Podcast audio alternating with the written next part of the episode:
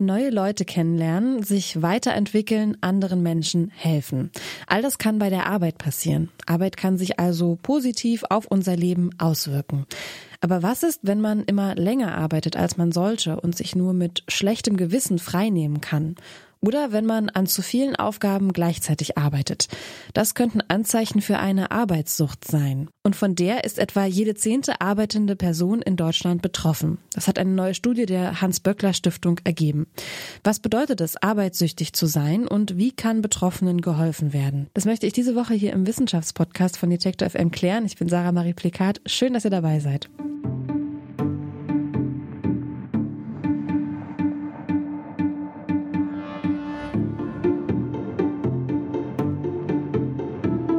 Das Forschungsquartett.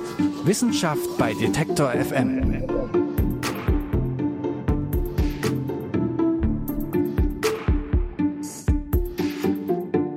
Arbeiten kann krank machen. Wie und was man dagegen machen kann, das weiß meine Kollegin Alina Metz. Hallo Alina. Hallo Sarah.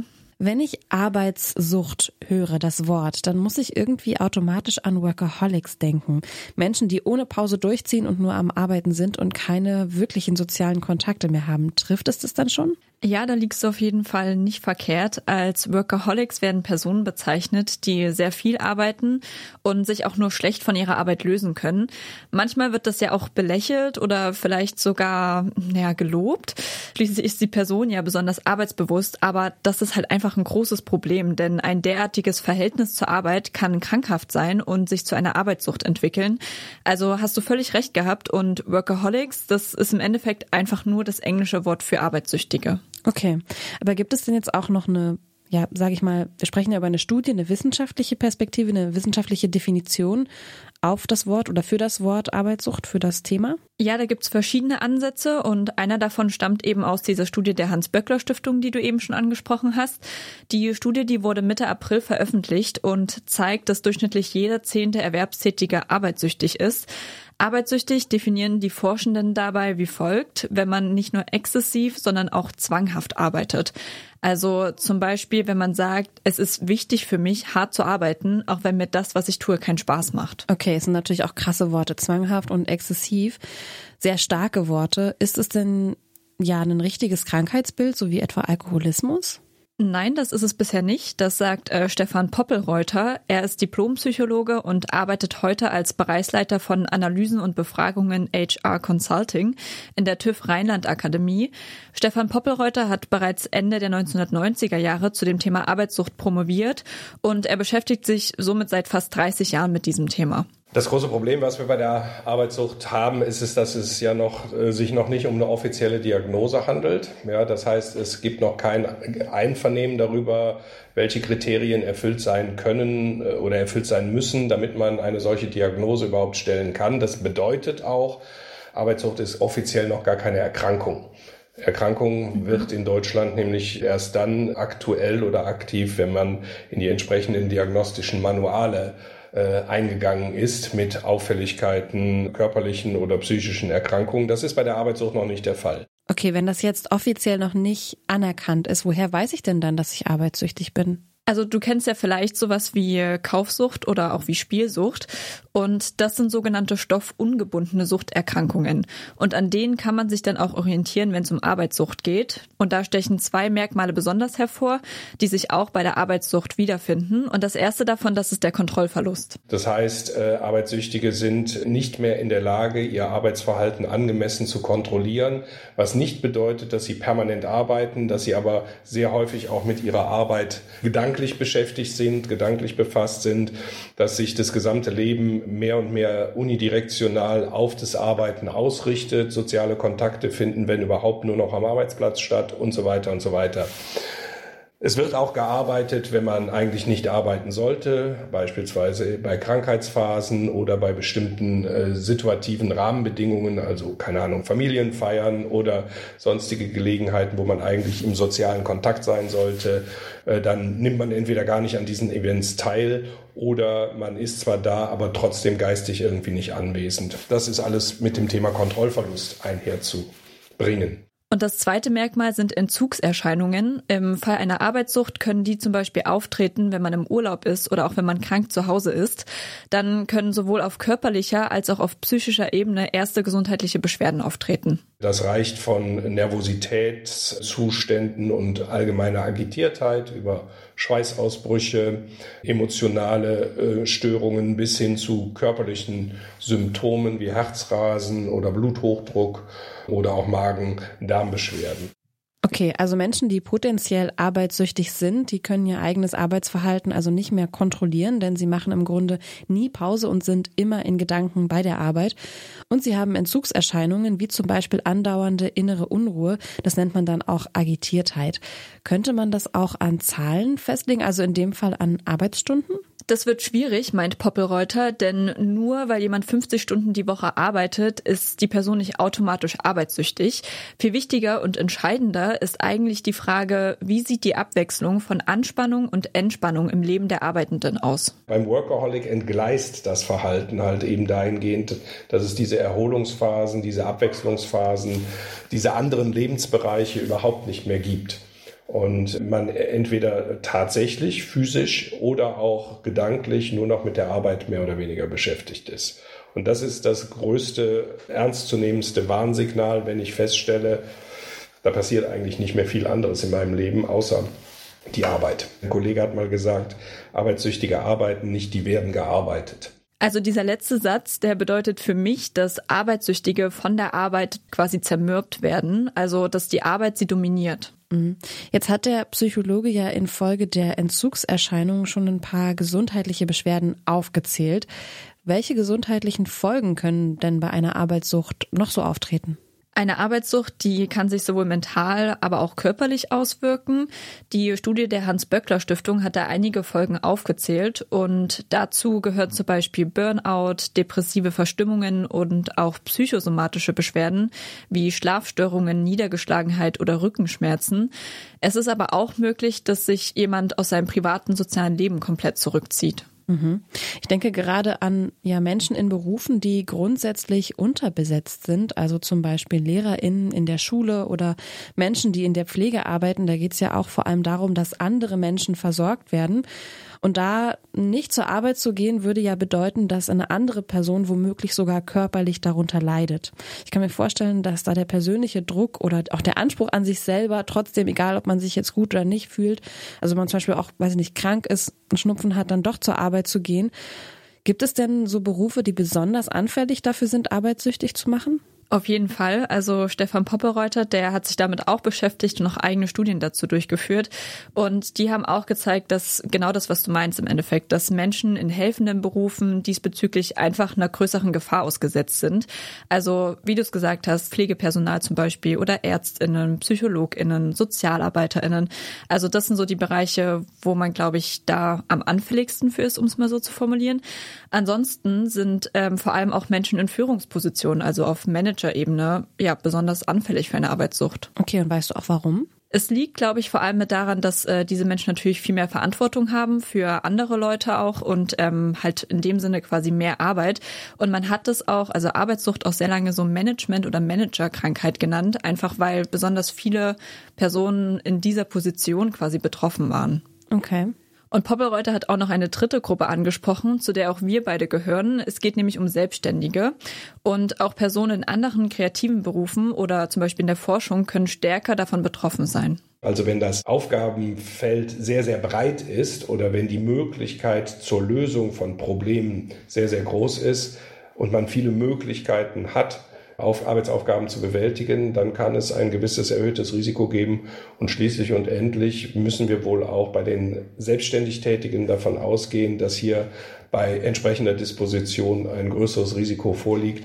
Das hat allerdings auch etwas mit existenziellen Notwendigkeiten oder zumindest empfundenen existenziellen Notwendigkeiten zu tun. Ja, diese existenziellen Notwendigkeiten, die Stefan Poppelreuter da anspricht, sind ja auch echt ein Problem und sollte man auch nicht unterschätzen, denn klar ist, Selbstständige brauchen im Vergleich zu angestellten Menschen einen viel längeren Atem, um sich zu etablieren. Und oft arbeiten diese Menschen unter echt prekären Verhältnissen, gerade so in der Anfangszeit. Ja, so dass sie zum Teil kaum Zeit haben, überhaupt nach weiteren AuftraggeberInnen zu suchen, weil sie die ganze Zeit damit beschäftigt sind, das Geld für die Miete und das Essen auf den Tisch zu bekommen. Gleichzeitig sind Menschen in der Selbstständigkeit aber darauf angewiesen, ein breites Netzwerk zu haben, einfach um weich zu fallen, falls mal was ausfällt beispielsweise oder ja, falls mal irgendein Deal oder irgendeine Zusammenkunft nicht zustande kommt. Ja, und nicht umsonst gibt es dieses, wie ich finde, so ein bisschen ja zynische Wortspiel selbst und ständig. Menschen, die auf diese Weise arbeiten, sind außerdem nicht abgesichert, wenn sie krank werden, es sei denn, sie haben eine extra Krankenversicherung dafür abgeschlossen, die ja auch wieder eine bestimmte Summe bedeuten. Und deswegen können sie nicht einfach zum Arzt gehen und sich krank schreiben lassen und sagen, okay, ich, ähm, ich, ich, ich kuriere mich jetzt richtig aus, weil im Grunde ist es ja so, wenn ich nicht arbeite, dann verdiene ich kein Geld. Und ich finde, es ist schon eine Zwickmühle. Das ist auch, also es ist ein prekäres Verhältnis und ich glaube gerade für die Anfangsphase, ich habe mal gehört von, von Bekannten, die haben haben sich ein eigenes Geschäft, ein eigenes Unternehmen aufgebaut und denen wurde damals gesagt, ja, die ersten zehn Jahre, da musst du knapsen und dann hast du dich quasi etabliert. Natürlich kann, also es gibt natürlich unterschiedliche Branchen, ne? Also es heißt nicht, dass jetzt weiß ich nicht, Menschen, die journalistisch tätig sind, ähm, zehn Jahre brauchen, um sich zu etablieren. Das ist damit nicht gesagt. Aber ich finde es schon interessant, was da für Dimensionen auch herrschen. Auf jeden Fall. Also das Ding ist ja auch, dass, ich sag mal so, für uns ist irgendwie so diese Frage mit den Aufträgen und sowas. Dann sagt man vielleicht, okay, man nimmt doch noch einen Auftrag an, weil man weiß ja nicht, was dann in sechs Monaten kommt oder was in einem Jahr kommt oder in zwei Jahren kommt oder sowas. Und ich glaube, genau das macht es halt dann irgendwie gefährlich für Personen in diesen Bereichen, weil man halt sich denkt, okay, ich muss jetzt noch was machen und noch was machen und noch was machen, weil man ja nicht weiß, was danach kommt. Und dadurch ist man in dem Moment, glaube ich, einfach gewillter, mehr Arbeit zu anzunehmen und ähm, ja, mehr zu arbeiten. Und das kann dann halt genau dieses Problem hervorwecken und kann sich dann halt zu einer Krankheit entwickeln und halt wirklich einfach problematisch sein. Und dabei versucht man nur, ja, seinen Lebensunterhalt zu, zu gewährleisten, zu verdienen. Mhm. Wenn wir jetzt geklärt haben, wer besonders anfällig für eine Arbeitssucht ist, wie sich das auswirkt, ja und auch symptomatisch zeigt, dann frage ich mich jetzt, wie kann denn dann Betroffenen geholfen werden?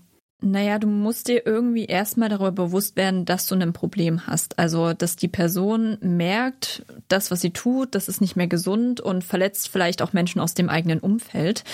Aber so eine Einsicht ist natürlich schwierig und das schaffen viele auch nicht selbst. Und da können dann zum Beispiel Freundinnen oder auch die Familie helfen. Mhm. Also erstmal ja diesen Schritt gehen, eigenes Verhalten zu reflektieren, die Problematik zu erkennen und vor allem auch anzuerkennen. Das stelle ich mir jetzt gerade extrem schwer vor, gerade wenn du sagst, dass Arbeitssucht ja eigentlich keine wirklich anerkannte Krankheit ist. Genau, also das Ganze ist ein bisschen schwierig und äh, komplex.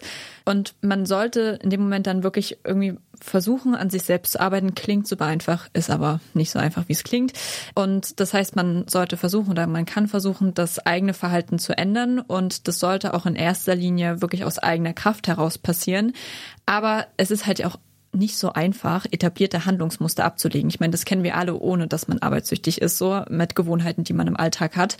Ähm, genau, auch da können dann natürlich Freundinnen und Familie helfen ähm, und vielleicht auch fragen, wie man dann die betroffene Person unterstützen kann.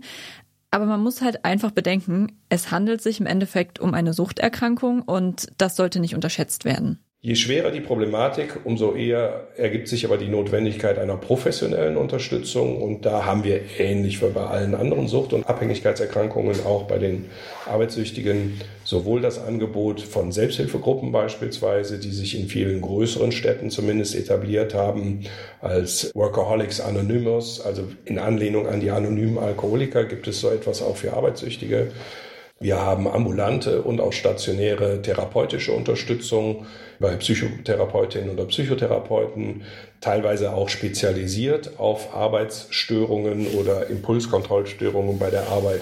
Und schließlich gibt es auch Kliniken, die sich unter anderem auf das Störungsbild des süchtigen Arbeitens spezialisiert haben. Aber kann man danach überhaupt wieder ein gesundes Verhältnis zur Arbeit aufbauen? Weil Arbeit ist ja auch also hat ja auch was mit der eigenen Existenz zu tun. Genau, also wir hatten das ja vorhin schon so. Äh, die meisten Menschen, die können auch nicht wirklich auf Arbeit verzichten. Und das macht die Situation schwieriger als bei anderen Suchterkrankungen. Also vor allem im Vergleich zu den stoffgebundenen Abhängigkeiten. Nehmen wir das Beispiel Alkoholsucht da kann man ja jetzt zum Beispiel sagen, man verzichtet komplett auf Alkohol, aber das geht bei der Arbeit ja nicht wirklich oder zumindest nur in seltenen Fällen. Und deshalb sollte es Stefan Poppelreuter nach darum gehen, einen kontrollierten Umgang mit der Thematik zu erlernen. Also in dem Fall ein kontrolliertes Arbeiten zu lernen. Ein kontrollierter Umgang mit Arbeiten meint dann hier, nach bestimmten Regeln zu arbeiten, auf bestimmte Warnsignale zu achten, bestimmte Grenzen einzuhalten, auf Entspannung zu achten, auf einen breit gefächerteren Lebensvollzug zu achten. Das heißt, so etwas wie Hobbys auch pflegen, soziale Kontakte außerhalb des Arbeitsbereiches pflegen, Social Support, soziale Unterstützung ist sowieso eine der Kernfunktionen ja, und ähm, eines der am hilfreichsten wirkenden Stilmittel sozusagen, wenn ich mit solchen Problematiken affiziert bin. Von daher geht es darum, Kontrolle zu halten. Und das wird möglicherweise ein ganzes Leben lang dann mich beschäftigen, mich von bestimmten Risikosituationen fernzuhalten oder in bestimmte Risikosituationen bewusst hineinzugehen, Frühwarnsignale zu erkennen, mir rechtzeitig soziale Unterstützung zu holen. Das sind sozusagen dann die Aufgaben, die ich habe, wenn ich kontrolliert mit etwas umgehen möchte. Eine Arbeitssucht wird einen also vermutlich das gesamte Leben in irgendeiner Art und Weise begleiten. Deshalb ist es auch besonders wichtig, dass Unternehmen ArbeitnehmerInnen entgegenkommen. Wie ist das denn jetzt von Seiten der ArbeitgeberInnen? Haben die das denn auf dem Schirm? Also wissen die, dass das ein Problem sein kann? Stefan Poppelreuter meint, dass sich da auf jeden Fall in den letzten Jahren einiges verbessert hat. Also ich habe ja erzählt, er ist seit fast 30 Jahren mittlerweile Experte in dem, in dem Bereich.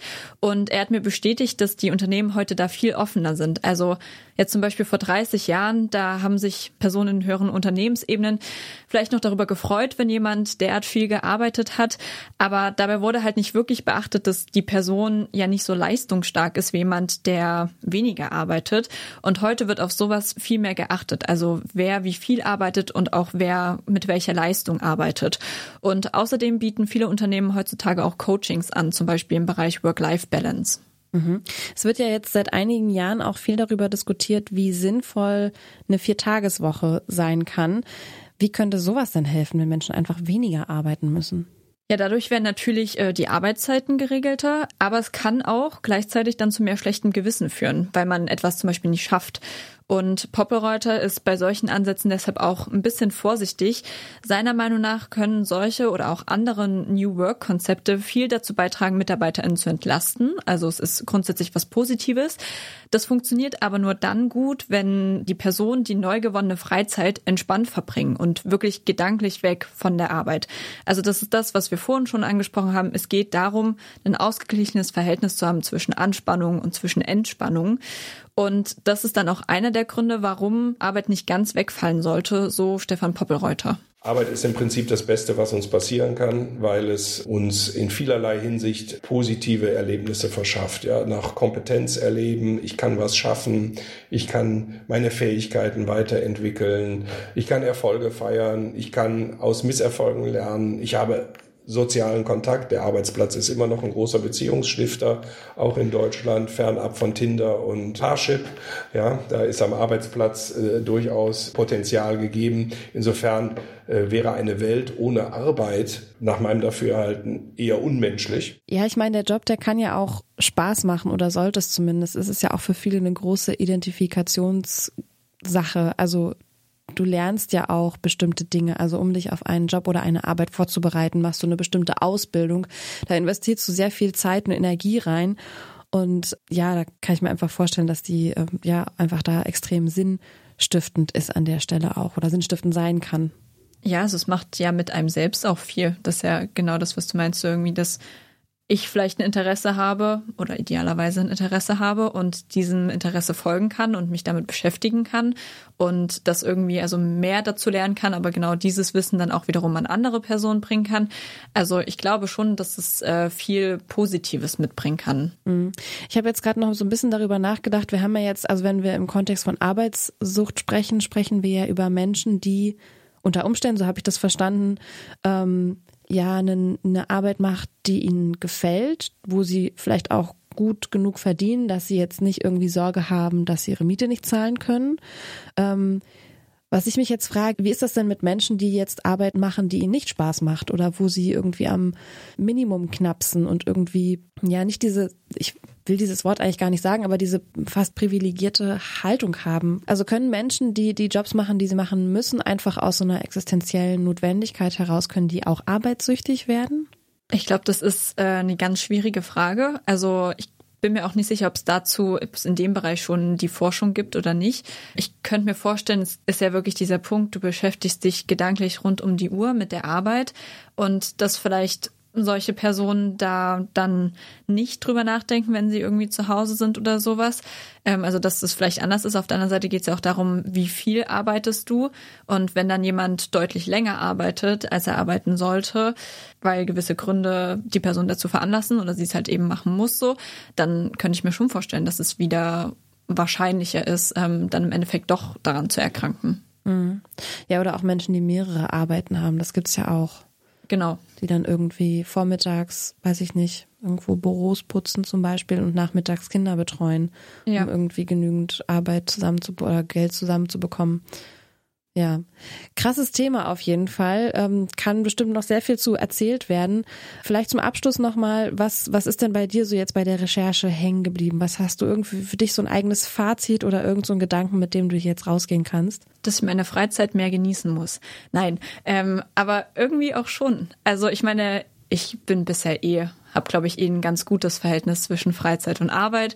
Aber gerade, ich meine, weil wir in dem Bereich der Selbstständigen sind, ähm, ist es doch was, was mich vielleicht hoffentlich noch ein bisschen gedanklich begleitet, dass man da selbst irgendwie mehr drauf achtet und sich wirklich das gut einteilt und ja wirklich darauf achtet, dass man nicht zu viel macht und dem halt von vornherein versucht, irgendwie entgegenzuwirken und das Ganze vorzubeugen, bevor es natürlich dazu kommt.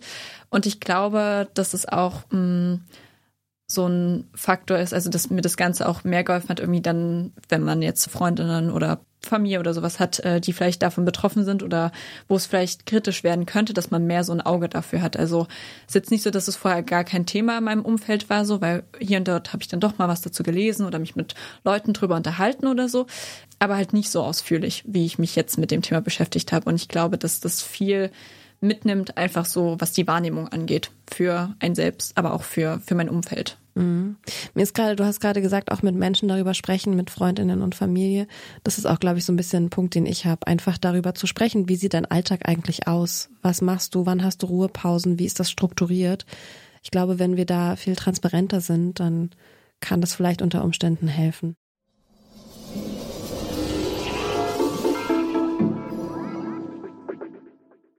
Was ist Arbeitssucht? Wie wirkt sie sich auf Betroffene aus und wie kann ihnen geholfen werden? Mit diesen Fragen haben wir uns in dieser Folge des Forschungsquartetts beschäftigt. An dieser Stelle möchte ich mich bei meiner Kollegin Alina Metz bedanken, die dazu mit dem Arbeitssuchtexperten Stefan Poppelreuter gesprochen hat. Wenn euch Themen aus dem Forschungs- und Wissenschaftsbereich interessieren, dann abonniert gerne diesen Podcast auf der Streaming-Plattform eurer Wahl. Ja, und damit verabschiede auch ich mich für diese Woche. Mein Name ist Sarah Marie Plekat. Ich sage ciao und bis nächste Woche. Tschüss.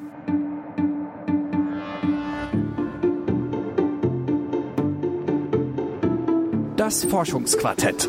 Wissenschaft bei Detektor FM.